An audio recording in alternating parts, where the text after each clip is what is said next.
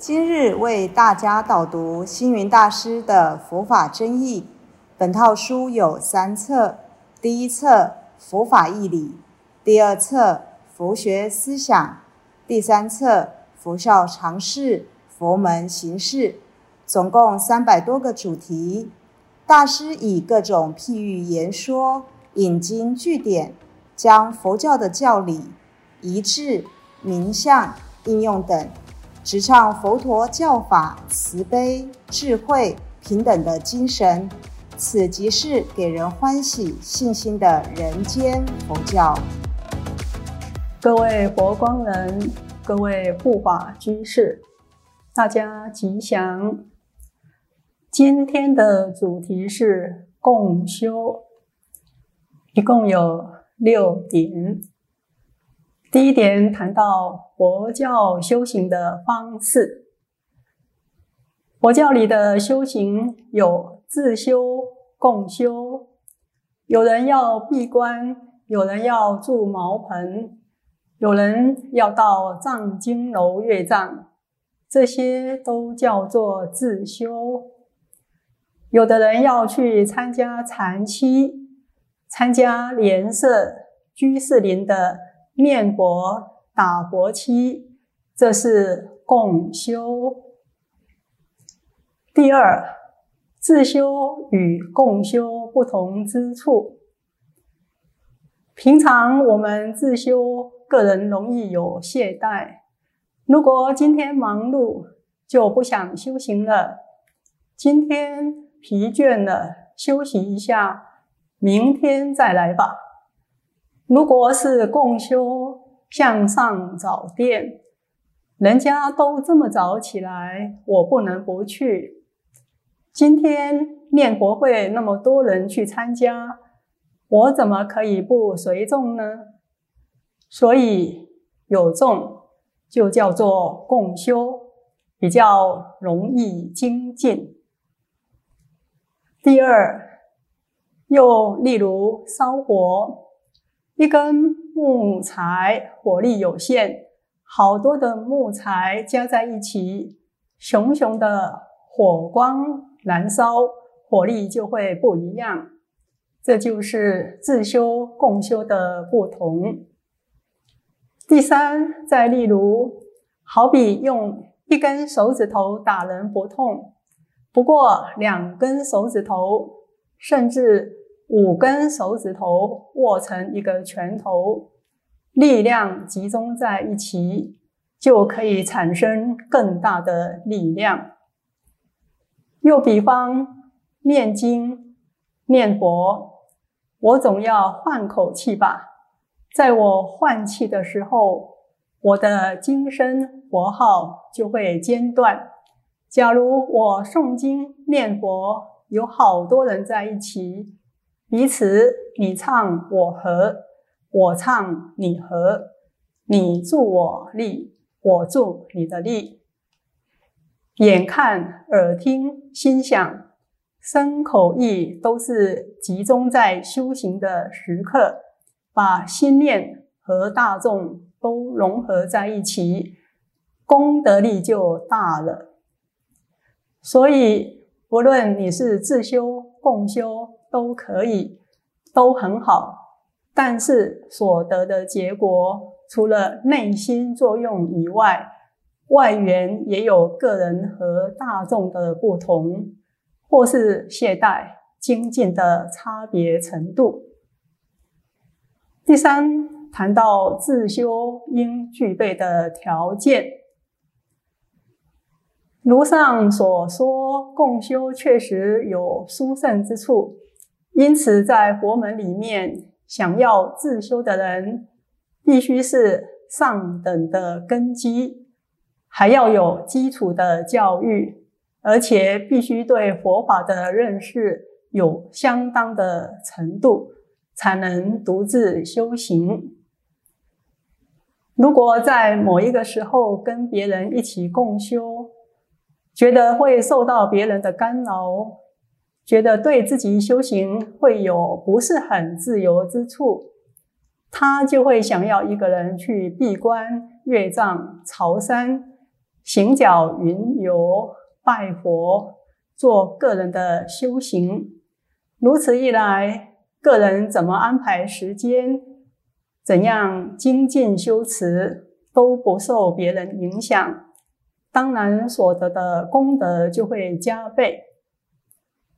但是，个人如果没有基础，什么都不懂，没有大众的带领，盲修瞎练，反而减少了自己的成就。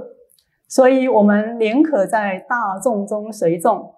每天有别人的力量给我们加持，就不容易懈怠。第四，自修或共修，随顺个人因缘。所谓师父领进门，修行在个人。佛门里的修行八万四千法门，你要这样修那样修，可以自由选择。总之，不管自修或共修，就看怎样对你有方便，能增上，你就选择自修或者共修，或者有时候自修，有时候共修都不计较，能随缘随众，这样也是很好的修行。第五，日常生活待人接物都是修行。也就是说，所谓修行，也不一定只是念佛、拜佛、打坐。广义而言，日常生活、食衣住行中，你吃饭不贪饭菜好吃，不嫌口味不好，不计较精粗，这就是平等起食，就是修行。你见到人不轻慢他人。等于《法华经》里提到的常不轻菩萨，这位比丘，他不专读诵佛经，但行礼拜。不管是比丘、比丘尼、优婆塞、优婆夷，这位比丘都会向他们礼拜赞叹说：“我不敢轻视汝等，汝等皆当作佛。”如是经历多年，经常被人恶言怒骂，或经常被人拿木杖、瓦砾、石头棒打，或丢掷身体，他皆能忍受。因为这位比丘，无论遇到四众弟子或遇到一般人，总是高声赞叹说：“我不敢轻慢你们。”你们将来都会成佛，因此便被人称为常不轻菩萨。尽管总是被骂被打，常不轻菩萨还是不改初衷。